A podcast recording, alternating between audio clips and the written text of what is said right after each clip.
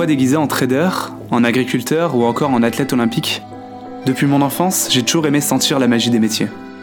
En grandissant, j'ai pourtant appris qu'il est difficile de choisir le bon costume qui guidera notre vie professionnelle.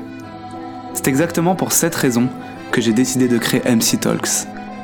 Bienvenue dans un univers où je vous propose d'aller à la rencontre de personnalités au parcours atypique et quelquefois étonnant. Euh, salut Marvin, bah, ça va super, ça va très très bien. Donc là on est, on est à Tenerife, euh, on va parler en français. Ah oui, on va parler en français, on va pas le faire en espagnol. tu préfères pas comment ça se passe d'ailleurs l'espagnol à Tenerife euh, euh Ça se... Ouais, ça se passe. Bah, j'ai quand même fait deux mois au Costa Rica, deux, deux mois au Mexique, donc donc j'ai travaillé mon espagnol déjà l'an dernier. Alors avant qu'on parle trop d'espagnol, qui es-tu et que fais-tu sur Terre? Euh, Je suis Julia, je suis une expodologue reconvertie dans la tech. Euh, je, je, me suis formée pour devenir développeuse web et web designer et euh, je parcours le monde avec mon ordi. Je suis digital nomade. Ok, donc expodologue, c'est ça? Expodologue. Donc t'es passé de, de la podologie? La podologie? Ouais, c'est ça. La podologie ça, à développeuse web. c'est ça. ok. Je me dis que c'est quand même un, un, sacré bouleversement. Genre, je vois pas des, tu sais, les podologues, je les imagine dans leur bureau examiner des pieds, mais pas vraiment à, marcher avec leurs pieds. Comment ça s'est passé? C'est quoi le début du parcours Peut-être au niveau du lycée? Est-ce que tu sais ce que tu veux faire? Est-ce que tu sais que tu veux travailler dans, dans la médecine? Alors, euh, au lycée, en fait, enfin depuis toute petite, je rêvais d'être médecin. Mhm. J'ai rêvé de ça, c'est vraiment quelque chose qui m'animait. Puis j'ai eu une adolescence chaotique. Euh, vraiment, euh, ça a été un sale moment de ma vie. Et j'ai complètement fondu les plombs euh, au lycée. Donc euh, j'ai planté mon bac, ensuite euh, j'ai redoublé, et quand j'ai redoublé, on m'a dit abandonne médecine, t'as aucune chance, laisse tomber. Et à force de me le dire, je me suis dit que c'était absolument inaccessible, donc j'ai abandonné. Et je me suis dit, j'envisage pas de faire autre chose que de la santé. Euh, ça la santé me passionne. Donc, qu'est-ce que je peux faire dans la santé euh, qui nécessite pas d'avoir forcément un excellent dossier, donc euh, qui se fait plutôt sur concours, et, euh, et où je suis mon propre patron, parce qu'il était hors de question que je sois salarié. Donc, euh, j'avais plus ou moins deux grandes options, c'était kiné ou podo, et je me suis dit kiné, ça ça me branche pas trop. Alors, on y va pour podo. Je savais pas exactement ce qu'il faisait, je savais qu'il faisait des semelles, et du coup, je me suis dit on y va quoi. Donc c'est comme ça que je me suis lancée en podologie. Enfin, moi je sais qu'au lycée j'avais envie de faire anesthésiste ou un truc dans la médecine. Et je me suis dit, mais c'est pas possible, je suis trop nul en maths, je vais jamais y arriver. Et j'ai complètement laissé tomber l'option euh, médecine ou euh, anesthésie. Toi, tu, vu que tu dis que c'était un peu chaotique pour toi, comment tu t'es dit, euh, je vais quand même tenter ça, même si euh, mon lycée, etc. Est-ce que c'est combien d'études de podologie? Euh, Podologie, on fait le concours d'entrée, donc on fait une prépa, et ensuite c'est trois ans d'école. Ouais, donc c'est quand même la prépa, c'est dur, non? Bah c'est un concours, donc euh, le, le, le, principe c'est que en soi le programme est pas difficile, mais par contre tu te présentes face à des milliers de personnes, et il faut être dans les premiers pour pouvoir être pris. c'est le principe qui est difficile, ouais. Et, ça vu que c'était un peu chaotique pour toi au niveau scolaire, mm. t'as pas baissé les bras et tu t'es pas dit, bon, euh, je vais jamais y arriver euh. bah, Le concours Podo était quand même en dessous du concours de médecine. Ouais, médecine fait partie des plus difficiles euh, possibles. Donc, euh, donc voilà, c'était plus accessible pour moi. Et euh, j'ai quand même planté les concours la première année. Ah, voilà, bien sûr. non, mais en plus, je travaillais au McDo, je faisais un 25 heures, je faisais le, matin, la nuit, enfin, et j'avais la prépa à côté. Ouais. Donc, une fois que j'ai planté ce premier concours, je me suis dit, on va s'y mettre vraiment. Donc, l'année suivante, j'ai arrêté de travailler à côté, j'ai représenté les concours, et là, cette fois, ça a marché. Et c'est à partir du moment où j'ai réintégré cette école que j'ai commencé à me sentir mieux à nouveau et où j'ai repris un petit peu le fil normal de ma vie. Ok. Donc là, tu fais toutes les études de podologie. Et ça te plaît, euh, t'aimes bien Ouais, ça se passe super bien, mais en fait j'étudie des trucs qui me passionnent, je fais de l'anatomie, de la physiologie, euh, donc c'est pour moi c'est enfin je m'éclate quoi. Et, euh, et je m'éclate tellement qu'en deuxième année je me dis en fait euh, c'est vraiment ça que j'aimais. Donc c'était la médecine. Il faut que je fasse ça il faut que je continue. Et euh, quand je commence à avoir cette pensée euh, on annonce qu'il va y avoir une passerelle pour les paramédicaux et qu'on va avoir le droit de passer en deuxième année de médecine directement sur dossier. Et donc je me dis ok bingo euh, je fais mes deux ans d'exercice minimum et après je postule pour la passerelle. Donc j'étais déjà en tête que j'avais déjà en tête que Podo ça allait pas être le, le job de ma vie. Mhm. Et, et ben ça s'est confirmé par la suite en fait. Il s'est passé quoi? T'es parti, t'es pas parti en médecine? T'es parti en médecine? Euh, Enfin, en fait j'ai postulé en médecine, donc j'ai fait mes, mes, deux années. Euh, ça s'est, ça s'est pas très bien passé. Puis au bout de la, la fin de la deuxième année, j'arrive dans un cabinet absolument génial, euh, Aix-en-Provence, avec une super équipe, euh, vraiment le top quoi. Et je me dis bah peut-être qu'il faut que j'arrive, faut, que j'exerce comme ça et que je vois ce que ça donne parce que c'est pas anodin de reprendre 10 ans d'études. Donc je me laisse le temps de réfléchir et de voir si ça me plaît vraiment. Et je me laisse une année de plus euh, en exercice de podo. Ça se passe trop bien, mais je m'ennuie quoi. Donc je me dis ok c'est parti, on va postuler pour l'année suivante. Donc j'arrive dans ma quatrième année d'exercice je postule euh, en médecine et j'avais déjà à ce moment-là commencé une phase un peu d'introspection. J'avais dégagé beaucoup de choses dans ma vie, j'avais un peu changé de cercle amical, j'avais vraiment rompu avec beaucoup de, de choses. J'étais partie en voyage toute seule et j'étais vraiment en train de me demander ce que j'avais fondamentalement envie de faire. Mhm. Donc j'envoie mon dossier en médecine. Et là, le confinement arrive. Et donc, euh, je me retrouve euh, coupée de tout à nouveau, avec beaucoup de temps pour moi. Je continue de, de réfléchir à ce que je veux faire, parce que il y avait quand même beaucoup de craintes vis-à-vis de médecine. Au plus le temps passait, au plus je me disais, ouais, c'est 10 ans d'études, ça va être beaucoup d'argent. Est-ce que finalement, à, la fin, j'aurai un diplôme supplémentaire, mais ma vie, ça sera la même qu'un podologue Donc, euh, est-ce que c'est pertinent? Jusqu'à ce que je finisse par me dire, ok, c'est complètement statutaire d'aller en médecine. Et j'attendais euh, la réponse du jury pour savoir si j'étais acceptée. Et, et, je me dis, ok, je plaque tout, euh, je quitte mon job, je vais pas en médecine, je m'achète une valise et je me casse. Mon rêve à moi, c'est le voyage, c'est de bouger. Et donc, euh, et donc j'ai annoncé ça à mon copain, et le lendemain, je reçois la réponse de médecine qui me dit que je suis refusée. Mais c'est arrivé le lendemain, donc j'ai eu le temps de prendre ma décision. Ok, donc ça va, c'était pas un problème d'être refusée. Et non, et en fait, ça m'a soulagé énormément parce que je me suis rien, en fait, t'avais une seule option, c'était de barrer. Et je me suis dit, c'était, voilà, c'était mon option, mais d'un côté, j'ai pris la décision et c'était pas un choix par défaut. Ok. Et, euh, et du coup, euh, du coup, c'est comme ça que je suis partie euh, avec ma valise. Euh, et, et, et, voilà quoi. Juste. Euh, et avant qu'on voit ce qui s'est passé euh, avec ta valise, tu dis que au bout de 3-4 ans, t'as un peu pété les plombs. Euh, tu t'as fait plein de choses, tu t'es débarrassé de quelques amis, etc. Qu'est-ce qui s'est passé là? C'est quoi l'élément un peu perturbateur? Euh, Ben je sais pas. En fait, un, un ras-le-bol dans ma vie. Tu sais, il y a des, y a des moments où tu te sens plus à ta place. Et en fait, euh, moi, je, je, sais pas, j'étais plus à ma place. J'avais une vie, euh, je faisais énormément la fête et je, me trouvais complètement en décalage. Je comprenais pas ce que je faisais, je m'ennuyais. Enfin, et, et en fait, j'ai commencé à m'isoler un petit peu. J'ai, j'ai coupé avec, je sortais beaucoup. J'ai décidé de moins sortir, de de me couper un peu de tout ça, de réfléchir un petit peu. Et à ce moment-là, j'ai pris la décision bah, de me séparer euh, à cette époque-là avec la personne avec qui j'étais, de, de, prendre beaucoup d'éloignement avec mon cercle social, de me remettre à faire des choses que j'aimais. Donc, euh, je me suis remise à lire, je me suis remise à faire beaucoup plus de sport, je me suis remise à voilà, j'ai, je me suis réaccordé du temps à moi et à ce que j'aimais faire pour, euh, pour essayer de voir qu'est-ce qui me drivait, qu'est-ce que j'avais envie de faire, qu'est-ce que j'avais envie de pousser plus loin. Et c'était quoi les réponses avant Genre, quand tu te posais ces questions, ce que j'imagine, avant que tu te reposes ces questions-là, t'as dû déjà te les poser avant, et tu te disais peut-être je voulais devenir podologue, etc. Est-ce que qu'est-ce qui a, est-ce que tu te posais les mêmes questions mais la réponse ont changé C'est ça qui s'est passé? En fait, je pense que j'avais un mal-être depuis longtemps et que et que j'arrivais pas à mettre le doigt sur ce mal-être. C'était ça. Il y avait une sensation de cette sensation où t'es pas à ta place, où tu fais les choses un peu par obligation parce que tu es forcé. Tu vas dans des soirées parce que euh, ben c'est des gens tu connais, mais t'as pas forcément envie d'y aller, mais t'as pas envie de de, de, de, te couper. de te couper de tout ça, tu te, tu te culpabilises pas mal. Et, euh, et moi, voilà, j'étais dans cette atmosphère-là, en fait. Euh, j'avais, j'aspirais à changer, mais j'osais pas trop, j'avais peur, et puis au bout d'un moment, j'ai, j'ai pété un peu. T'en ai marre. J'en ai marre. et j'ai parti. Mais et aussi, pourquoi t'as voulu devenir Parce que c'est podologue. Je suis désolé, je vais revenir sur ça, mais je, connais personne là-dedans. Mais oui, on n'est pas très nombreux en France. On n'est pas très nombreux dans le monde. Qu'est-ce qui t'a fait dire Qu'est-ce qui te plaisait dans ce dans ce métier? Qu'est-ce qui t'a attiré?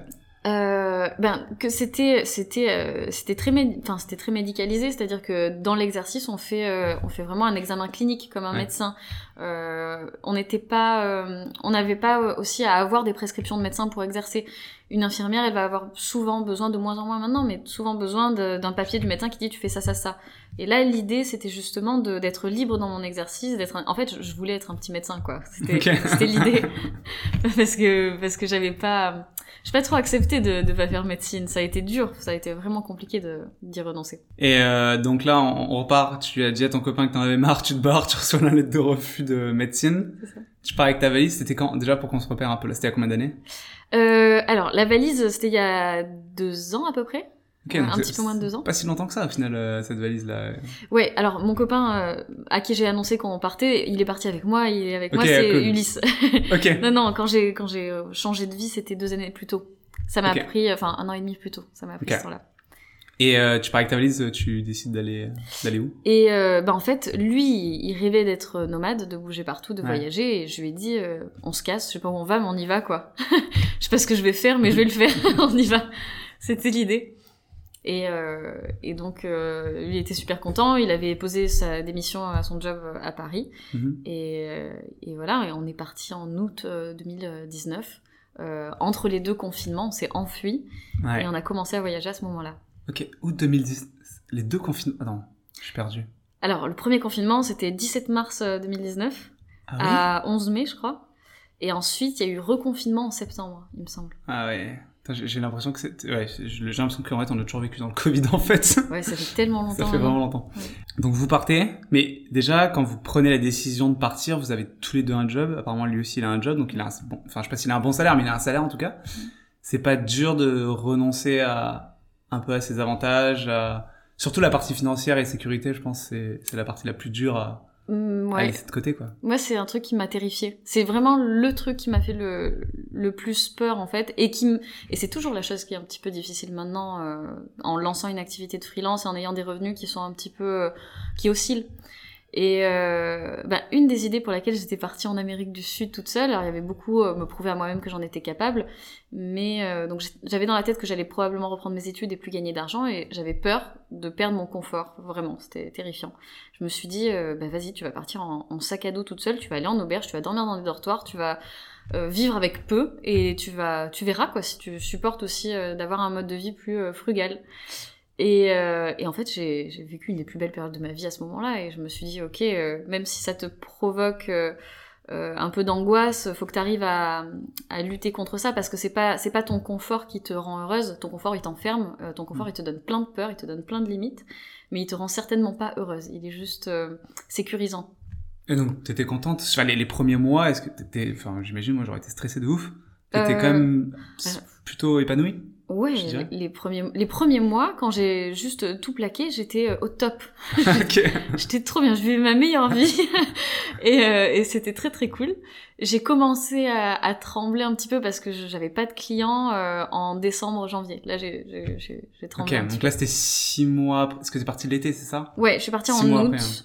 Euh, mois après. C'est ça. Ouais, quatre mois après. Ça a Quatre mois après, tu t'es dit mince qu'il fait de l'argent, j'imagine. euh, Ouais, ouais, ouais. Même si t'es en Amérique du Sud, il faut un peu d'argent quoi. Alors l'Amérique du Sud c'était un an plus tôt. Ah, je suis perdu, là. Ouais, alors je, je t'ai- je t'ai- je t'ai pas fait bien le- le l'histoire. J'ai fait ma période d'introspection, de voyage, tout ça. Ma première période, c'était avant ça. de quitter mon job, c'était seul. Ouais, c'est ça.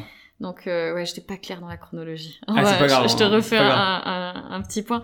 Donc je, je fais ce, ce voyage toute seule. Je, je sais qu'il faut que je change de vie, tout ça. Et là arrive le confinement. Et donc c'est là que je suis confinée, que je prends ma décision définitive de partir. Je pars avec mon copain et je lance mon activité en freelance en septembre qui suit. Ok.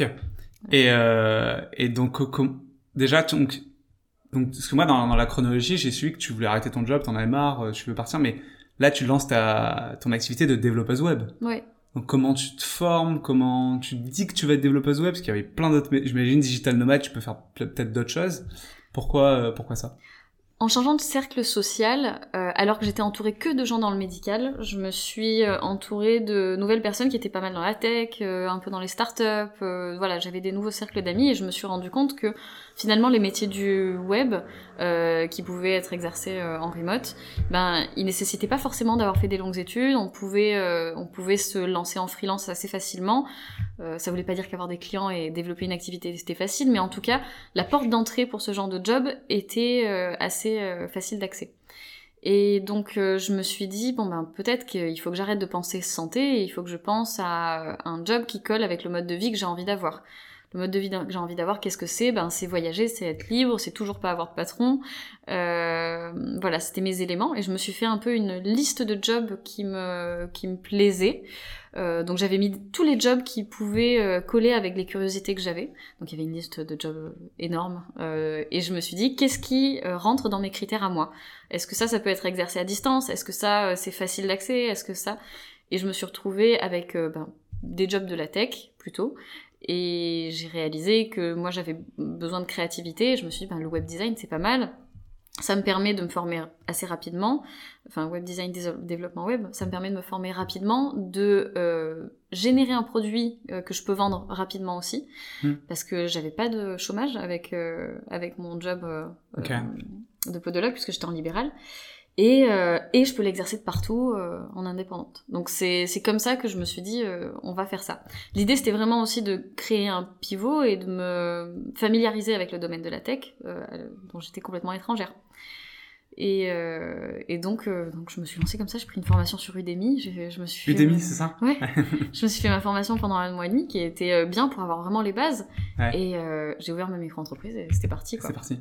Et il y avait quoi dans il y avait quoi comme autre métier dans cette liste assez longue apparemment? Alors, la liste, c'était vraiment tous les trucs qui me passent par la tête. Ah, ok, donc, donc, tous les trucs, en fait, où j'ai un peu de curiosité et où je me dis, est-ce que, enfin, est-ce que je pourrais pas aller plus loin là-dedans? Ouais. Donc, il y avait prof de yoga, il y avait, bah, il y avait médecin à ce moment-là, y avait euh, architecte, il y avait, euh, qu'est-ce qu'il y avait? Enfin, vraiment tous les trucs Ah, il possibles et vraiment tout, imaginables. Vraiment toutes les directions. Exactement. Euh, donc il y avait, il y avait développeuse web, il y avait copywriter, il y avait blogueuse. Enfin vraiment, Mhm. j'ai j'ai fait une liste assez longue pour pouvoir rayer plein de trucs après et dire ça c'est pas compatible avec le mode de vie que je Ok. veux. Et, euh, et voilà. Et parmi tous les métiers qui étaient compatibles avec le- la vie que tu veux, par exemple euh, copywriter. Donc copywriter, c'est une personne qui, qui écrit des textes et c'est des textes de vente c'est finalement. ça. Euh, Il y avait ça que tu aurais pu faire. Il y avait, il y a quand même d'autres métiers que tu pouvais faire en remote. Ouais. Pourquoi la décision a été de prendre pile poil euh, web design, développeuse web? Euh, je pense que ça me plaisait bien l'idée de créer des sites. Euh, je pense que li- Ouais, l'idée me branchait bien quand c'était le, le truc qui me plaisait le plus, la créativité. Et puis quand, quand j'en parlais, c'était tout simplement de manière très intuitive. C'était ça qui m'attirait le plus. Euh, et puis je trouvais que c'était c'était plus global. Quand tu fais du copywriting, tu fais vraiment de, de l'écriture. Et là, je Mhm. me disais que bah, je pouvais toucher un petit peu à l'écriture, que je pouvais toucher un petit peu au référencement, un petit peu. euh, voilà, donc ça me donnait une palette plus large peut-être après à découvrir. Encore une fois, euh, comme je me lançais dans un truc rapidement, l'idée c'était de pouvoir peut-être pivoter un petit peu, me spécialiser un petit peu, et Mhm. ça me semblait être une, une solution qui était plus ouverte. Donc là, tu commences développeuse web, mais euh, dans ton parcours, tu ne m'as jamais parlé de faire de la vente. Et là, il va falloir que tu fasses de la vente, j'imagine, pour trouver des clients. Ouais. Euh, comment on fait pour trouver des clients quand on est ex-podologue et maintenant euh, toute nouvelle développeuse web? Parce que dans tous les cas, c'est t'as pas les compétences pour aller chercher euh, du business, j'ai envie de dire. C'est ça. Euh, ça a été le point le plus difficile de ma reconversion. Ça a été vraiment le, le truc le plus long à mettre en place, le plus difficile à apprendre. Enfin, ça a été très compliqué. J'ai eu beaucoup de chance au- sur les premiers clients parce que j'ai euh, j'ai parlé de mon job et euh, il y a eu il y a des gens qui me enfin une, première personne qui m'a dit euh, ah bah t'es ex-podologue, tu fais des sites web, moi je suis chirurgien, j'ai envie d'un site web, bah, j'ai envie de le faire avec toi quoi. Donc j'ai eu une première cliente comme ça alors que j'avais même pas fini ma formation Comment tu l'as trouvé en discutant un soir à Dubaï. euh, Ah ouais. le hasard le plus complet, juste en parlant de ce que je faisais, quoi. Ouais.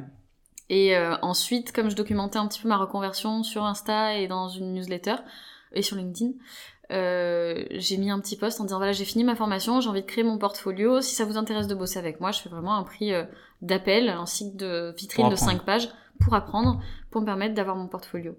Et j'ai eu pas mal de gens qui ont qui m'ont envoyé des messages et donc j'ai eu mes trois premiers clients comme ça. Sur un donc- message LinkedIn? sur ouais. Ah oui. Euh, donc euh, ça a été super parce qu'il y a des gens qui m'ont fait euh, confiance de ouf. Ils Ouais. savaient que j'étais vraiment. C'était euh, quoi Une photo et un prénom de nom sur leur euh, feed, quoi? C'est d'un coup. Ben, J'avais fait des posts déjà au départ en expliquant que je faisais ma reconversion, en expliquant ma Ah, tu faisais un démarche. peu un, un storytelling entre guillemets où tu faisais suivre ton histoire. Voilà. euh, ok. Et, euh, et du coup mon post, euh, mon post a bien marché et ça m'a suffi à, à lancer mes, mes trois premiers clients. Et ensuite, euh, bah, je finis mes trucs en décembre et puis en décembre euh, rien. Mhm. Et puis euh, janvier euh, rien. Et, euh, et là, je me dis, euh, bon, c'est chaud quand même parce que j'ai eu des clients, mais j'ai facturé très très peu, donc ça m'a pas permis de vivre et j'ai eu beaucoup de frais. Et, Ouais. et du coup, je me dis, bon, ben, je, je sais pas, je vais regarder comment on fait pour trouver des clients. Alors, je vais sur Google et je regarde comment on fait pour trouver des clients. Et je vois euh, cold emailing. euh, je me disais, moi, je peux pas les appeler direct parce que j'étais en Afrique du Sud à ce moment-là. Donc, je me suis dit, bah, c'est parti, je vais euh, prendre dans mes. j'ai pris des mailings de podologues euh, de quand je faisais des formations. Donc, j'allais dans les Mhm. vieux mails que j'avais reçus, je prenais les adresses des podologues dans les messages groupés et j'allais les targeter avec des mails euh, que je savais pas rédiger parce que je savais pas écrire un mail pour démarcher quelqu'un. Et je me suis, j'ai envoyé 500 mails, euh, enfin 500 destinataires différents comme ça. De la vente pure là, ça y est. Ouais. Je fais zéro, zéro conversion. Échec. ça m'a pris, euh, je sais pas, des semaines et des semaines. Ça a été très compliqué. Euh, et, euh, et, là, je suis arrivée euh, euh, au point où j'en avais marre, j'avais envie de pleurer, j'étais épuisée parce que nerveusement, j'envoyais des, ben, peut-être 50 mails par jour personnalisés en plus. C'était infernal, aucune réponse. J'avais même des gens qui me répondaient, qui me disaient comment vous avez fait pour trouver mon mail, et je me disais c'est pas très RGPD ce que je suis en train de faire, donc je, je, risque peut-être des trucs pas très cool. Je me, ma boîte mail est passée après en, a été signalée en spam, du coup après quand j'envoyais des mails professionnels, ça passait en boîte spam direct. Ah, pour tout le monde, parce que t'étais. Ben en fait, si t'as été signalé plusieurs fois, après quand t'envoies des mails à des nouvelles personnes, euh, tu vas dans les spams quoi. T'étais les pubs, les mauvaises pubs. donc j'ai ruiné ma boîte mail avec ça. Enfin, c'était, ça a été terrible. Et au bout d'un moment. Euh, je voyais mon compte qui, qui, qui fondait à vue d'œil. Euh, J'avais des comptes qui étaient bloqués, mais je, pouvais les débloquer qu'en France. Et je me suis dit, ben, il va falloir que je rentre en France. Et en fait, je me disais, mais en fait, j'ai même quasiment pas les sous de rentrer en France. Donc, il va falloir que soit je trouve très très vite une mission, soit il faut que je me dépêche de rentrer. Et comme j'avais documenté un peu ma reconversion, ai, j'ai mis un, un, un, message dans ma newsletter en disant que voilà, ma situation était critique et que j'allais probablement rentrer en France si je trouvais pas de clients. Et là, j'ai eu un élan de gentillesse, de générosité de la part d'autres freelances et juste des gens qui me suivaient, qui m'ont envoyé des messages pour me soutenir, qui m'ont dit tiens le coup, ça, va marcher, tu vas y arriver. Et d'autres qui m'ont dit ben est-ce que t'as un peu de temps euh, Je te je t'explique euh, comment moi je fais des pour des marchés ou si tu veux j'ai une mission, je peux pas la faire, je te la donne. Euh, moi du temps j'avais que ça à ce moment-là, donc j'étais j'en ai, profité. Et un autre copain qui coachait des freelances et qui m'a dit ben moi si tu veux je te coach. Euh, je te fais, euh, je te, je te, on, on, diffère le paiement, mais euh, je te coach pour t'expliquer comment faire. Et, et, là, en fait, ça a super bien marché.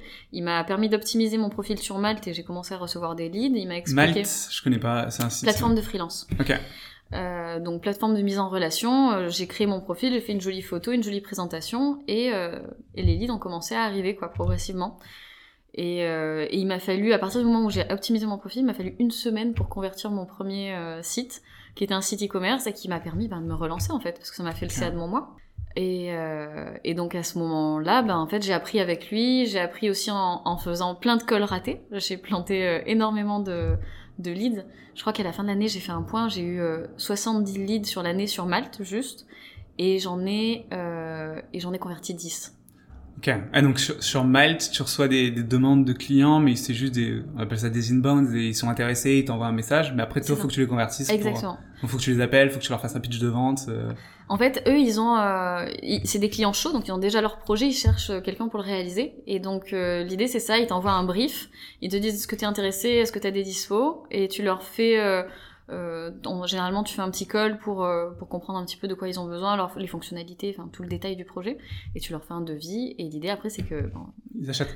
Ils achètent ou pas, parce que du coup, il y a plein de freelance et t'es un peu. Euh, bah, t'es en compétition en fait. T'es en compétition. Et t'en as fait 10 sur 70. Ouais. Après, c'est pas si mal quand même, non? Enfin, je sais pas, je sais, je sais pas, mais j'imagine, non? Il y a quand même beaucoup de compétition. Euh... Ouais, je, je, je sais pas. En fait, c'était nouveau pour toi aussi, donc. Euh... Je me suis dit que ça faisait quand même beaucoup d'échecs, 60. Mais. Ouais. tu vois, enfin. Ouais, c'est sûr, mais c'est quand même 10 qui t'ont fait de l'argent et. Exactement. Et je sais pas, t'es quand même pas du tout dans le domaine de la vente à la base. T'es vraiment ouais, loin de ça. Pas du donc, tout. Donc c'est, ça, ça prend pas comme ça non plus la vente en claquant des doigts. Donc, Clairement euh... pas. Mes premiers calls, ils étaient nuls. Je, je faisais, en plus, j'étais coachée, donc en fait, je faisais un peu un récap de, de comment s'était passé mes calls et j'envoyais à mon coach. J'essayais d'avoir une analyse critique de ce que je faisais. Et, euh, et je, des fois, je, je, je, je, parlais avec les clients et je, je m'entendais parler et je me disais, mais c'est nul ce que ça tu racontes, c'est affreux. faut, faut croire que c'est pas toi. Exactement. Et, mais à ce moment-là, je crois qu'il faut accepter. Tu dis, ok, c'est nul, euh, note-le ce que t'as dit qui était nul et le refais plus jamais, quoi. Et euh, l'idée, c'était d'avancer comme ça, d'avancer par euh, l'expérience et d'essayer d'avoir un point de vue critique sur ma situation, sur ce que je faisais et d'apprendre comme ça. Ok. Donc le coach, quand même, ça a été utile, j'ai l'impression, dans ton Super parcours. utile super utile. Parce qu'il t'a appris la vente, j'ai l'impression qu'il t'a appris tous les petits trucs que t'avais mmh. pas, euh, les petits conseils en appel. Euh. J'avais zéro compétence en vente, en négociation. Euh, en communication, je me débrouillais bien parce que j'avais l'habitude avec les patients de parler devant des gens que je connaissais pas et d'essayer d'adopter une, post bah, une posture de professionnel pour donner ouais. de la crédibilité.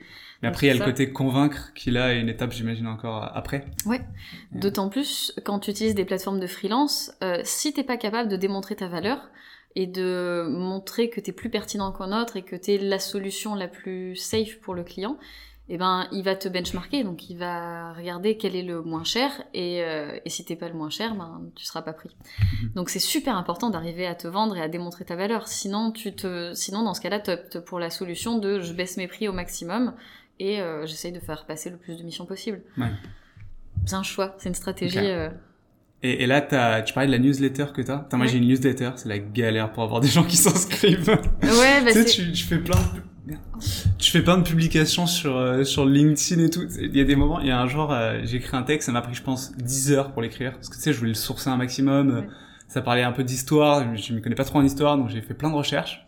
J'envoie le, le texte un dimanche. Moi, j'envoie tous mes, mes textes le dimanche à mon, aux gens qui veulent bien lire. Et euh, deux, deux heures après, cinq personnes qui se désinscrivent. Trois heures après, sept personnes qui se désinscrivent. Et là, je fais, non, c'est pas possible quand même. Pas après tout ça. Frustration totale. Je vais sur LinkedIn, je fais une publication, trois likes, je fais, c'est bon, j'arrête. je vais faire à mon ordi, je fais, je fais les marchés. Euh, donc déjà ma- question c'est ta newsletter elle parle de quoi? Et, euh, et ouais déjà elle parle de quoi? Euh, ma newsletter, elle parle. euh, Alors, j'ai- j'ai essayé de mettre une ligne édito pour être honnête, mais en fait, je faisais les choses pour euh, pour tester, pour expérimenter. Donc la newsletter, l'idée c'était d'écrire, euh, de noter tout ce que je faisais, de prendre du recul dessus et de partager mon histoire pour que si d'autres personnes ont envie de le faire, ils puissent euh, avoir euh, un exemple quoi de comment ça se passe, une idée, un aperçu de comment ça se passe une reconversion quand on est podologue et qu'on se reconvertit dans un truc qui a rien à voir.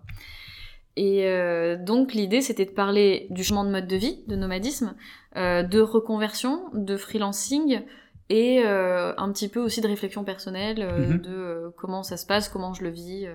Donc euh, donc j'avais pas mal de sujets et donc euh, il y a beaucoup de choses qui sont abordées. Des fois je parlais du lieu dans lequel j'étais, euh, des fois je parlais de la phase dans laquelle je me trouvais dans la reconversion, des fois je parlais de tips en termes de freelance que j'avais appris.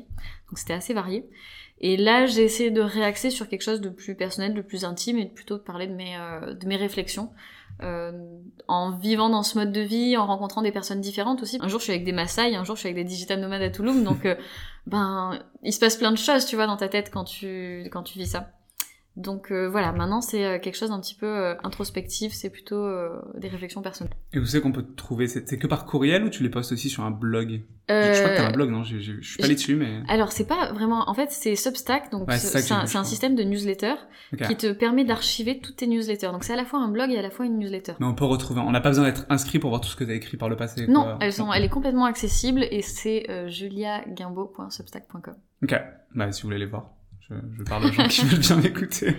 Allez-y. Et euh, donc ça fait deux- ça fait longtemps maintenant que tu fais ça parce que depuis depuis que tu réfléchis à ta reconversion, t'écris euh, des textes finalement. Alors pas depuis que je réfléchis à ma reconversion. Euh, j'écrivais beaucoup pour moi Ouais. et je me suis mise à écrire euh, pour tout le monde euh, quand j'ai commencé ma reconversion plutôt. Ok. Et comment comment les gens s'inscrivent? Est-ce que tu arrives à avoir des inscriptions et comment tu arrives à avoir des inscriptions? Ça c'est une question qui là c'est vraiment une grande curiosité pour moi. Comment Je suis un très mauvais créateur de contenu.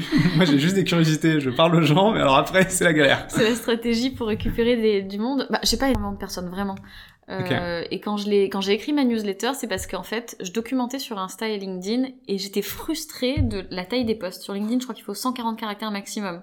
Insupportable. Pareil, Instagram, j'en pouvais plus. Et On ouais. peut pas mettre de source, on peut rien mettre. donc- Voilà, c'est exactement ça, et c'est super frustrant parce que il y a des moments où tu as envie de développer une idée, une pensée, et si tu la développes pas complètement, tu, tu peux pas synthétiser sur 140 mots. Mhm. Euh, synthétiser sur 140 mots, c'est quand c'est ultra clair dans ta tête et que tu arrives à, à tirer que l'essentiel de tout ça.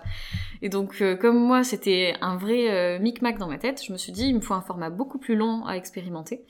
Et euh, je suis partie du coup sur le sur le modèle newsletter, mais je documente. J'avais déjà des gens qui me suivaient sur les autres euh, réseaux. Et donc, euh, j'ai annoncé cette idée de newsletter. Donc, il y a déjà, je sais plus combien de personnes qui sont inscrites au départ. Ah oui, si, je me rappelle, la première semaine, il y avait 30 personnes. Et je me disais, bah, C'est bien une semaine quand même. Une Ben, personne. c'est, c'est- je me disais, c'est pas beaucoup, mais finalement, c'est, ma promo quand j'étais en podo, C'est ça en fait. Et tu donc- parles à une promo là. Exactement. Et je m'imaginais devant ma salle de classe en train de parler. Et je me disais, ben, en vrai, c'est pas rien. Il y a des gens que ça intéresse Ouais. et qui ont envie d'échanger avec moi et c'est trop cool. Et donc, euh, j'avais aucun, aucun objectif euh, là-dedans. Et je pense que quand t'as pas d'attente, ben, forcément, c'est plus simple de publier. Donc je publiais et je racontais ma, ma vie et à chaque fois que je faisais une newsletter, je le mettais en story et je disais ben si vous voulez vous inscrire, le lien est dans ma bio. Et petit à petit, ça drivait du monde. À la fin de ma newsletter, j'avais mis aussi euh, si ça t'a plu, partage-le à quelqu'un. Et donc là aussi, il y a des gens qui sont arrivés comme ça. Et puis ensuite, via LinkedIn, pareil, des fois je faisais un petit post et j'ai OK, aujourd'hui on va parler de ça dans la newsletter si ça vous intéresse, le lien est ici. Et finalement, du coup, je suis arrivée à 330 personnes vraiment en faisant euh, juste ça. 300 personnes, c'est. Alors moi, je me compare. C'est une énorme promo. Après, tu te compares peut-être à d'autres personnes, mais 300, oui, c'est beaucoup, beaucoup. Mon copain a une newsletter et je crois qu'il a, il a 4000 personnes dans la newsletter. Donc moi, ouais, je me compare. mais après, lui, il crée du contenu constamment, non Ouais, lui, il est créateur de contenu. C'est sa spécialité, quoi. Ouais, c'est vraiment son travail presque. Donc, euh, enfin, je sais pas si c'est son travail, mais c'est son savoir-faire en tout cas. Ouais. Et euh, on va arrêter sur la, la, newsletter parce que je pense que pas tout le monde a une newsletter. Oui, ouais, bien sûr. Ce qui m'intéresse maintenant, c'est plus le côté voyage. Genre, où, où c'est que t'as voyagé? T'es allé où? Alors, depuis que je suis partie, j'ai fait euh, Dubaï, Zanzibar, euh, road trip en Tanzanie, Afrique du Sud, ouais. Costa Rica, Mexique, re-Dubaï, euh, Géorgie. Géorgie Ouais. Ah ouais, c'était cool ça? Euh, ouais, c'était cool. Euh, c'était cool. J'ai, euh, on a fait deux villes. On a fait Batumi et Tbilissi. Batumi, on était en co-living, donc c'était une expérience, première expérience de co-living. Et ensuite euh, Tbilissi, qui est une ville, euh, qui est une ville assez sympa. ça m'a bien plu. Je sais pas si j'y retournerai forcément souvent, mais en tout cas, c'était une découverte sympa. ensuite, on est reparti à Chypre, Jordanie et maintenant Tenerife. Ok. Et tu restes combien de temps à chaque fois dans ces pays? C'est euh, assez aléatoire. On a été pas mal contraint par le Covid parce que Ouais. euh, du coup tu tu bouges un peu en fonction des restrictions. Euh, quand on était en Afrique du Sud, moi j'ai eu un coup de cœur pour Cape Town. Par contre, euh, il y avait le variant sud-africain qui, Ouais, c'était qui, qui commençait à arriver. Ouais. Et en fait, toutes les frontières se sont fermées petit à petit. Et là, on, on avait notre visa qui arrivait à, à la fin. Et on, on a vu le moment où on, on, on savait plus où partir. Donc on est parti en 2-2. Les seuls vols accessibles qui étaient possibles pour nous, ben, c'était Costa Rica ou Mexique. Donc on a traversé genre une bonne partie de la planète pour euh, s'enfuir en fait. Et, euh, et en fait, quand t'as cette contrainte-là, du coup, ça fait qu'on est resté plus ou moins deux mois dans les destinations jusqu'à présent. Airbnb euh, toujours? Enfin, Non, ou co-living, tu disais. euh, Co-living, Airbnb, euh, euh, hôtel. Euh, j'ai fait un peu d'hostel aussi, mais je suis pas restée longtemps, ça m'a fait péter un plomb. ouais. En plus, tu travailles quand même, donc c'est. Ouais, c'est ça. Quand t'es en, quand t'es euh, roue libre en mode route avec ton sac à dos euh, et que tu rencontres du monde et que tu fais la fête, et c'est cool parce que ça te permet de connecter avec plein de gens. Quand tu euh, quand tu travailles, c'est l'enfer. Et j'ai une anecdote là-dessus à Touloum. Donc j'étais Ouais. dans une euh, une euh, auberge de jeunesse. Ça faisait ben, très longtemps que j'avais pas été.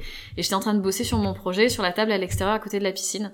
Et ils commencent à mettre la musique un petit peu autour. Et donc moi je mets mon casque anti-bruit avec mon ordi et la musique est de plus en plus forte et les gens commencent à faire la fête. Et il y a un mec complètement sous qui arrive et qui me dit euh, Euh, Can you put that song? Et, et je lui dis quoi? Ah, il et, pensait que t'étais la DJ et ouais, et il pensait que j'étais la DJ alors que j'étais en train de bosser en plein milieu. et là je me suis dit ok je suis vraiment pas à ma place ici. Faut partir. Ouais. En plus, t'es à Touloum, quoi. C'est the C'est- place to be pour les C'est soirées. exactement ça. Tu vois, là, ça fait, moi, ça fait pas pas longtemps. Je suis parti en septembre, là, du Canada. On a vécu, je t'ai dit, à l'île Maurice, un peu en France, un peu là, à Tenerife. Et j'en ai un peu marre de vivre en Airbnb, tu sais, de changer tous les mois. J'aime bien, mais je me dis, euh, bon, je vais pas faire ça toute ma vie quand même. C'est, euh, fatigant au bout d'un moment. Tu sais, t'es jamais chez toi, en fait. Ouais. Toi, comment tu le sens? Ça fait longtemps que tu fais ça, donc est-ce que tu ressens la même chose? Est-ce que des fois tu vas pas te dire, bon, je vais me poser quelque part, même si à l'étranger, mais déjà me poser six mois ou un an? Ou pas vraiment Toi, t'aimes bien euh, Alors six mois, un an, je sais pas trop. En fait, pour l'instant, j'ai euh, à part Cape Town, j'ai pas eu de, de, de coup de cœur en me disant ok là j'ai envie de rester euh, aussi longtemps. Et, et du coup, j'ai pas eu, euh, j'ai pas eu, je crois, trop l'occasion de me poser parce que j'ai pas eu le coup de cœur. Donc c'est pas c'est pas une problématique. Par contre, le fait de effectivement jamais avoir de chez toi et de toujours être en Airbnb, déjà c'est une charge mentale parce qu'à chaque fois que tu changes d'Airbnb, tu te demandes, je sais pas si t'as été confronté à ça, mais wifi, le... le wifi, les travaux à côté, euh, le- Les avions, j'avais pas prévu, moi. Des avions qui passent tout le temps à côté de chez nous. En fait, euh, tu, tu te rends pas compte, mais à chaque fois que tu changes de logement, euh, tu, tu te poses pas toutes les bonnes questions, et des fois tu te retrouves dans des trucs horribles. On a été dans des logements euh, absolument horribles où on dormait pas, où euh, on a été dans des trucs où il y avait pas de mur. Au Costa Rica, il y a des endroits où ils mettent pas de mur. Tu vis avec que des moustiquaires autour. Ouais. Il y a des coques de partout, des chiens de partout, et tu peux pas dormir de la nuit. Et ça, c'est pour les locaux qui sont habitués, ça les empêche pas de dormir, mais toi. euh, En plus, c'est cher le Costa Rica, non? Donc pour trouver un bon logement. euh, C'est c'est super cher. Je crois que euh, on était à minimum pour avoir un truc euh, décent, 50 balles par nuit. Donc Ça là, vaut- tu, tu, tu penses faire quoi? Parce que là, on est à Tenerife, tu m'as dit que tu restais encore une semaine Ou tu restes une semaine avec, ses- avec tes amis, mais euh, après, c'est quoi les plans? Ben, en fait, là, on était ici pour un workshop pour faire du freediving. On n'était pas là pour se poser. Ah, ça, j'ai vu, parce que j'ai euh, retrouvé Ulysse, j'ai vu la story d'hier, Ouais. ou avant-hier, je sais pas, avec quelqu'un qui s'appelle Stéphane. Je suis Stéphane. Toureau, ouais. C'est ça. Et j'ai vu que vous faisiez du freediving. En tout cas, lui en fait. Je sais pas si toi t'en fais. Eh ben, lui en a fait en Turquie. Il a eu un coup de cœur pour cette discipline. Euh, moi, j'ai la phobie de l'eau et des profondeurs. Et je me suis dit, euh, avant mes 30 ans, il faut que j'ai vaincu cette phobie. Et donc, euh, quand il m'a dit, est-ce que ça te dit, euh, Stéphane Toureau fait un workshop, est-ce que tu veux venir? Et je lui ai dit, à fond. On y va. Donc freediving, c'est, je connaissais pas, hein, c'est descendre, diving, hein, pas driving, c'est descendre très loin, très très loin dans les profondeurs. Mais pourquoi free? Parce qu'il n'y a pas, tu es libre ou moins libre selon. Bah, en fait, le freediving, c'est les disciplines autour de l'apnée. Et donc, euh, tu as plusieurs euh, disciplines possibles. Tu peux faire de l'apnée statique, dynamique, ou alors en profondeur. Et donc là, on va faire du freediving euh, avec la discipline en profondeur. Profondeur. Donc l'idée, c'est que ben, tu retiens ton souffle et tu descends le long d'une ligne le plus bas possible. Donc le plus bas possible, t'es es assez limité parce qu'il y a beaucoup de problématiques en termes d'équilibrage, tout ça au niveau des oreilles. Ouais. Mais, mais c'est le, le but, c'est le but de ces disciplines. Ton but, c'est de descendre à combien? Alors mon but c'est de vaincre ma peur de l'eau. Ok, donc déjà aller dans l'eau. Voilà, et déjà après, tu verras. aller dans l'eau. Et euh, j'aimerais bien atteindre les profondeurs du niveau 1, donc euh, je crois qu'on est entre 10 et 20 mètres. J'aimerais bien descendre. Ok, ah, c'est pas mal quand même. Parce que moi déjà 3 mètres j'ai mal aux oreilles. Euh, il y, a, il y, a, des techniques, mais. Exactement, c'est ça. Il faudrait que je m'y mette. Ah, mais si, mon challenge, il y a une épave dans le port de Radazul, euh, qui est à 16 mètres, donc ça serait peut-être d'arriver à l'épave. À l'épave. C'est une épave, c'est quoi C'est un bateau. Juste un bateau, ok. Ouais. Et donc là, tu fais du, du freediving donc, euh, à Tenerife, et après? Après, je rentre pour les fêtes de fin d'année. Ah oui, c'est vrai que c'est Noël. J'ai complètement oublié. Ouais, c'est vrai. On n'a on pas l'impression que c'est Noël là, bientôt. Et, euh, et après, on sait pas. On a envisagé d'aller à Bali et de rester plus longtemps, justement. C'est pas fermé là en ce moment, Bali euh? Alors, c'est pas fermé, euh, mais par contre, c'est assez compliqué d'y aller. Il y a une période de quarantaine. Elle était de 3 jours il y a une semaine, elle est passée à 7 jours il y a quelques jours, et là, elle est passée à 10 jours. Euh, ça a l'air d'être la galère, donc on sait pas trop si ça sera possible, mais l'idée, ça serait de partir du côté euh, Asie. Et comment tu vis justement cette incertitude du Covid? Parce que moi, ça me stresse aussi énormément. Je, je t'explique, on est parti du Canada, c'était quand? C'était début septembre, on savait toujours pas où on allait. on était ultra stressés, on s'est dit mais pourquoi on part du Canada? En fait, on va aller dans c'est juste c'est juste tout pourri là autour de nous à cause du Covid. Est-ce que toi cette incertitude tu la maîtrises bien et ça te dérange pas trop ou? Ouais, je pense que ça c'est un des trucs qui me passe à, 2000 complètement. OK. Euh, je pense qu'on essaye d'aller dans des endroits en fait on essaye d'aller dans les endroits où il y a pas trop de Covid et où c'est ouvert et où on peut sortir et donc euh, on n'a pas du tout vécu le Covid, je pense comme 99,9% de la planète. Mm. On, les commerces étaient toujours ouverts, les restos étaient ouverts, euh, on a vécu qu'un seul confinement. Donc c'est vrai qu'on est loin de ces préoccupations et je pense que c'est pour ça qu'on n'est pas stressé. Donc là, vous allez choisir au dernier moment et ça vous dérange pas. Oui, généralement, on prend les billets euh, euh, une semaine avant. Bah, pour la Jordanie, typiquement, on s'est rejoint à Chypre parce que c'était pratique euh, d'un point de vue de la Turquie et du sud de la France. Et arrivé à Chypre, on est resté une semaine, on savait pas où on allait aller. Et on a regardé un petit peu les billets, on s'est dit ok, qu'est-ce qu'on a envie de faire? On a envie de voyager vraiment, de prendre du temps pour nous bah la Jordanie, ça a l'air pas mal, c'est pas très loin. Allez, viens, on part en Jordanie et on a pris les billets trois jours avant. Voilà. C'est joli, ça a l'air joli en tout cas sur les photos. incroyable. Et tu travailles quand je travaille. Alors normalement, je travaillais beaucoup jusqu'à présent parce que je travaillais sur les horaires des boîtes avec lesquelles je bossais. Et euh, maintenant, je travaille un peu en asynchrone parce que je travaille avec des plutôt des podologues, plutôt des, des praticiens qui sont un peu dans la santé, dans la diététique. Et eux, en fait, le, leur journée, ils passent pas leur temps à m'attendre pour construire leur projet. Donc, ce qui se passe, c'est qu'on fait des allers-retours. J'étale le travail sur un mois, un mois et demi. Et donc, moi, je travaille euh, quelques heures dans la journée. Et je travaille plutôt euh, plutôt l'après-midi. Le matin, je fais ma petite routine, mon yoga, ma méditation. je crée un peu de contenu, tout ça. Mmh. Et l'après-midi, je bosse. Et t'arrives à rester toujours concentré sur ton travail, t'arrives sur à être intéressé à fond par ce que tu fais, parce que t'es en Jordanie, t'as plein de trucs à visiter, t'es à Tenerife, a plein de rando, comment tu fais? Moi j'ai du mal, hein. j'ai du mal à rester se concentrer, enfin j'y arrive, tu vois, mais c'est quand même un, un challenge de rester concentré quand t'es en voyage. Parce que dans ta tête, t'es quand même le mindset voyage, quoi. je, alors, je pense que du coup j'ai pris l'habitude de me détacher un petit peu de ça parce que tu peux t'as trop ce, ce faux mot de, de, de, rater quelque chose systématiquement quand t'arrives avec ton point de vue touriste quoi. Je suis là, mm. je suis en vacances. En fait t'es pas en vacances, t'as le temps et, euh, et c'est pour ça que tu as ce mode de vie. Donc il faut considérer que ben tu vas plus vivre comme un touriste et ça va te donner une expérience complètement différente et tu vas vivre comme un local.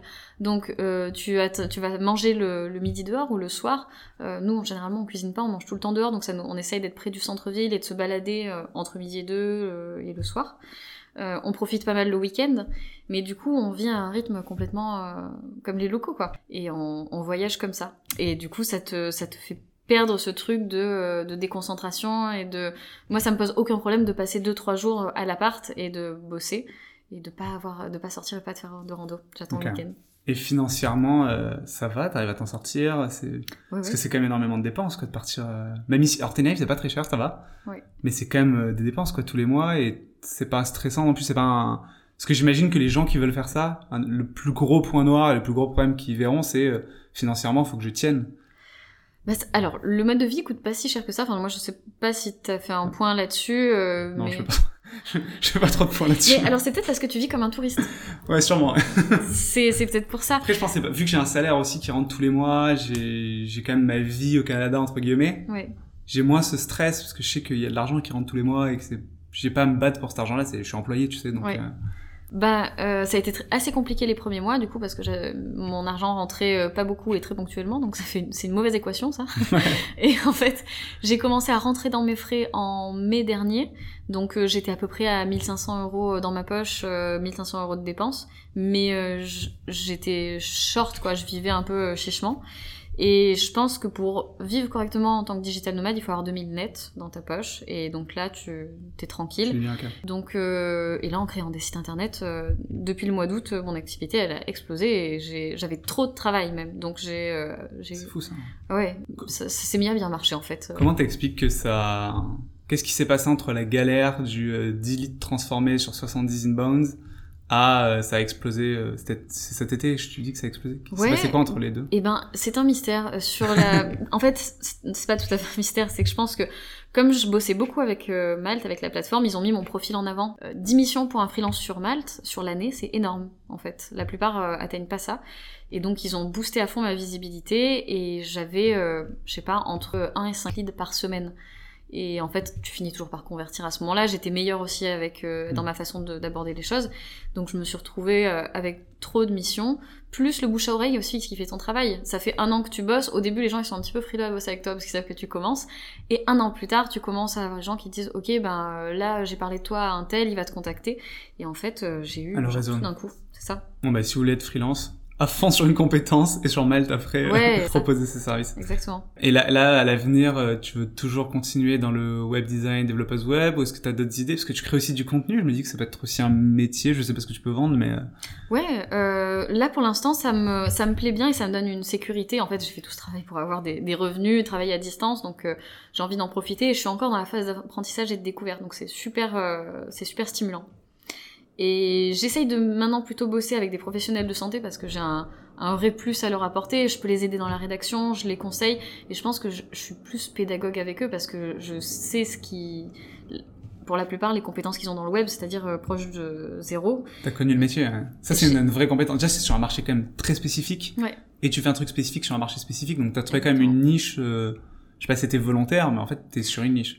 J'avais cette idée, c'était juste que euh, je savais pas comment aller les toucher parce que c'est pas évident d'aller targeter des gens, euh, de- de- d'aller convertir des, des, des prospects qui sont complètement froids, qui ont pas de projet, qui ont jamais rien demandé à personne, c'est difficile. Qui savent même pas s'ils ont envie de... Ouais, Qui savent même ça. pas s'ils ont un problème.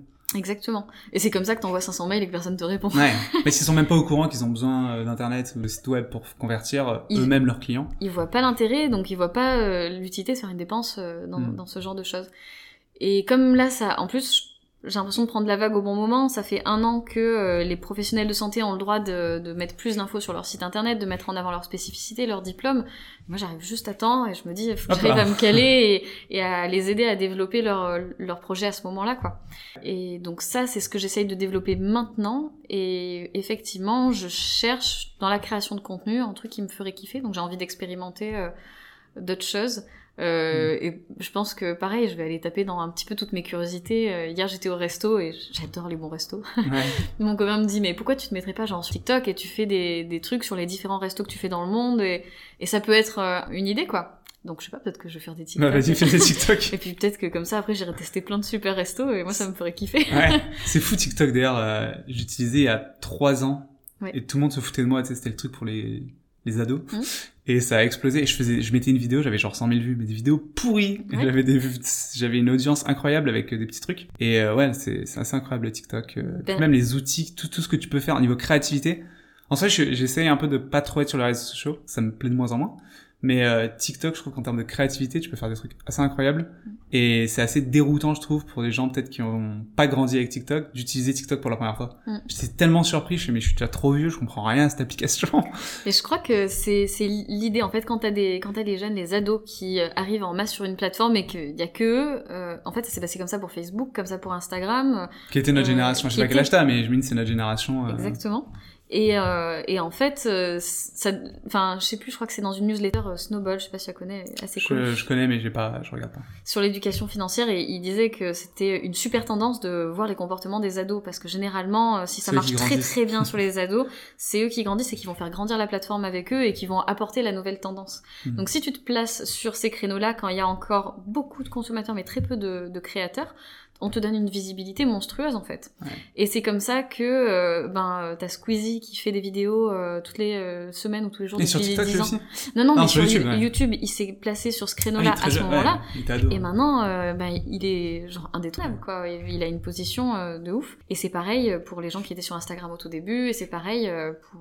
Ouais. Et Bah, en fait, je- tu prends la vague au bon moment. T'es- je je regarde là les influenceurs TikTok un peu et tu te dis waouh c'est de nouvelles têtes, de nouvelles personnes que tu vraiment jeunes. Ouais. Ça, même des mentalistes, il y a les mentalistes connus sur YouTube et maintenant je me dis tiens il y a les mentalistes connus sur euh, sur TikTok, Ouais. les nouvelles stars un peu dans, dans chaque domaine. Euh, ouais pourquoi pas TikTok, ça peut être euh, ça peut être marrant. Et j'y pense à Podologue. J'ai- Je pense que tu me le disais, j'ai le frère d'un ami qui a créé un truc assez fou. Il a il s'est spécialisé aussi dans la création de sites web pour Podologue. Ah bon? C'était il, y a- incroyable. il y a quelques années en arrière, lui. Il, il vit en Espagne, donc euh, Paul, si tu m'entends. Et euh, ouais, il a fait ça il y a, il y a 5 ans, je pense, et je crois que ça, ça a super bien marché. Je crois qu'il a encore. Il est spécialisé dans la création de sites web pour Podologue. Alors ça, c'est super niche, parce que qu'une ex-podologue le fasse, c'est... À la limite, tu comprends, mais c'est vrai que c'est Ah, super il est pas du tout podologue, lui. Bah ouais, peut-être qu'il avait des contacts, du coup. dans la et- famille, il a, il a quelqu'un qui est dentiste, mais euh, pas podologue, et il a, il a créé ça. Je sais plus le nom du site, malheureusement. Mais ouais, ouais, ça m'avait fait beaucoup rire quand j'avais appris ça. Donc euh, voilà, c'est- ça, c'est drôle. Ouais, ouais, c'est rigolo. Je voulais te demander, est-ce qu'il y a des livres ou des... Tu parlais du newsletter, la Snowball. C'est quoi, com- comment tu, comment tu, il y a quoi que tu regardes? C'est quoi que, c'est quoi tes curiosités, euh... Euh, des curiosités, j'en ai euh, un million à peu près. J'aime, en fait, je pense que j'aime découvrir de nouvelles choses. Donc euh, c'est pour ça que à peu près n'importe quoi qui va nourrir ma curiosité, ça va me plaire. Ça peut être de l'histoire, ça peut être de la science, ça peut être Mhm. de la philo. Et et du coup, ben je, je, je lis pas mal de choses différentes. Tu lis quoi en ce moment? Euh, en ce moment, je lis 21 leçons pour le 21e siècle de. Yuval Noah Harari, Ouais, ouais. l'auteur de Sapiens, qui est un de mes livres préférés. Et qu'est-ce que je lis d'autre? Euh, je, me suis- je commence à lire des manhwas, je sais pas si Des tu manhwas? connais. Ah, c'est euh, des, euh, des sortes de mangas euh, coréennes. Mon copain m'a mis à ça et il y en a une que, que j'aime bien là. Euh, c'est The Day After the End, je crois. Et euh, donc c'est vraiment des trucs complètement différents. Euh, je lis quelques newsletters qui me plaisent beaucoup, euh, notamment celle de JCK dans la tête d'un philopreneur. Je sais pas si tu Ok. connais. Je connais, mais je, je suis pas abonné à... En fait, le problème des newsletters, c'est que je suis abonné quand même à 3-4. Ouais. Et je reste sur ça parce que, Ah bah sinon, après, ta boîte mail, elle est ouais. complètement full.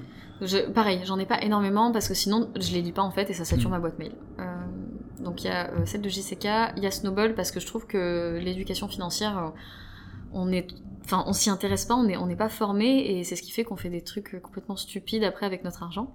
Mhm. Donc euh, Snowball pour ça. Et voilà, c'est les, les, c'est les deux vraiment que, que je lis assidûment et celle de Ulysse aussi que j'aime beaucoup. Mais bon, il parle de quoi est-ce que je suis Peut-être on peut biaisée faire, on peut faire de la pub. euh, il, parle de ses 100 challenges à travers le monde et de temps en temps il écrit des curiosités sur ses, euh, ses curiosités à lui. C'est souvent sur euh, l'espace en ce moment. Sur l'espace? Ouais. Ah, ben, des trucs en ce moment. Je- je- moi, je suis abonné à... Ah, comment il s'appelle? Il y a 12 parsecs sur YouTube qui parlent d'astronomie. Il y a Hu- Hugo Lisoire. Je sais pas, sur, sur YouTube, il y a vraiment des super créateurs de contenu sur l'espace. Ouais. Euh, Hugo Lisoire, ouais, euh, 12 parsecs. Euh, bref, si vous voulez voir, euh, c'est trop bien. Ah, et une chaîne YouTube que j'adore, c'est Kurgezat in a Nutshell. Je sais pas si tu Ah, connais. je connais pas. Non. Il décortique des sujets euh, très complexes avec des illustrations. Et euh, alors Kurgezat, ça s'écrit K-U-R-Z. Euh, G-E-S-A-G-T, je crois. Attends, je suis perdu. K-E-U-R-Z. Non, K-U-R-Z, ouais. G-E-S-A-G-T. Ah oui, c'est compliqué. Hein. Ouais, euh, je crois que c'est allemand. Ah oui, c'est pour ça. enfin, je, je pense que le nom est allemand. Ah oui, c'est des dessins sur un peu tous les Ouais. sujets. Euh... C'est super. Kurgezat. Ah oui, ça va être sûrement allemand avec Kurgezat. Alors, j'ai fait allemand, mais, Mais je ça ne sais pas parle, ce que ça ça veut parle dire. en anglais. Je rassure, Ok. ça parle en anglais. Ouais, je vois là, is really, is, is meat really that bad, donc c'est en anglais. Euh, et il y a deux questions que je pose toujours en fin d'épisode. Euh, la première, c'est quelles sont euh, les trois valeurs de vie de Julia? La liberté, numéro un. Je pense que c'est ça qui m'a qui m'a fait m'extraire de mon quotidien et qui fait la vie que j'ai aujourd'hui. Numéro 2, l'authenticité. Et parce que je trouve que c'est super important d'être euh, soi-même et c'est ce qui te permet de, de vivre euh, une bonne vie. Si tu joues le jeu d'être quelqu'un d'autre, euh, tu seras jamais aligné avec toi-même et tu seras jamais fondamentalement heureux.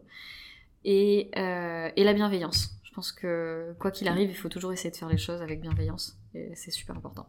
Alors avant, j'avais une question, mais j'ai un peu transformé. Euh, quel conseil tu te donnes à, toi-même pour l'avenir? Euh, je pense euh, d'avoir euh, confiance et d'y aller même quand on a peur, de, de faire preuve de courage euh, et, euh, et d'avoir confiance dans, dans la vie parce que finalement on a on a plein de peurs et de projections négatives. Euh, c'est le côté le plus euh, négatif de notre euh, imagination, c'est l'anxiété. On va toujours imaginer la pire situation et ça nous ça nous inhibe en fait, ça nous empêche. Et donc euh, d'avoir confiance dans l'avenir et de faire preuve de courage. De pas avoir trop peur, Inch'Allah, on y va. Ben, de pas avoir trop peur, c'est pas, euh, c'est pas euh, avoir, avoir peur ou pas avoir peur, c'est avoir peur et y aller quand même. Ok. Ouais, c'est pas trop imaginer la pire situation qui a peu de chances d'arriver. Mais je, je- je trouve par contre, tu vois, moi ça m'aide d'imaginer la pire situation. Parce que souvent ça, ça va, quoi. C'est vrai que tu peux le voir comme ça. Souvent, au final, la pire situation, ouais, ça va, tu vois, tu dis bon, il y a pire, quoi, donc euh, tu peux foncer. Mais la pire situation nous, nous inhibe un petit peu souvent. Tu vois, typiquement, les gens qui ont peur de se lancer, de peur de, de partir dans une reconversion, peur de faire un nouveau job, c'est euh, est-ce que je vais avoir assez d'argent et si j'ai pas assez d'argent, qu'est-ce qui va se passer? Pense pas à ça et pense plutôt, euh, ok, ma problématique c'est avoir de l'argent, comment je peux faire pour ne pas être dans cette problématique-là? Euh, Essayer peut-être de questionner ton, ton problème, ta peur, plutôt que de t'arrêter face à elle. Quoi. Mhm. Ok. Donc, euh, très bien. Merci beaucoup, Julia. Mais de rien, avec plaisir. Merci Marvin. Et attends, alors, non, t'as la newsletter. Ça, c'est sur ton site. Comment, comment on peut faire pour retrouver cette newsletter Instagram euh, Ouais, Instagram ou LinkedIn, euh, lien dans ma bio pour euh, la newsletter. Julia, je vais mettre le nom de son dans, dans l'épisode, donc il y aura ton nom et ton prénom. Euh, elle va très bien. J'aurais bien donné le nom de mon site, mais il est pas à jour. comme tout bon web designer et développeur qui a pas le temps, j'ai pas fini mon site. Ce podcast étant une histoire commune entre ses auditeurs et ses invités, je voulais vous remercier pour votre écoute. Aussi, vos notes, commentaires ou encore le bouche à oreille sont au cœur de la réussite de cette aventure. N'hésitez donc pas à partager votre avis.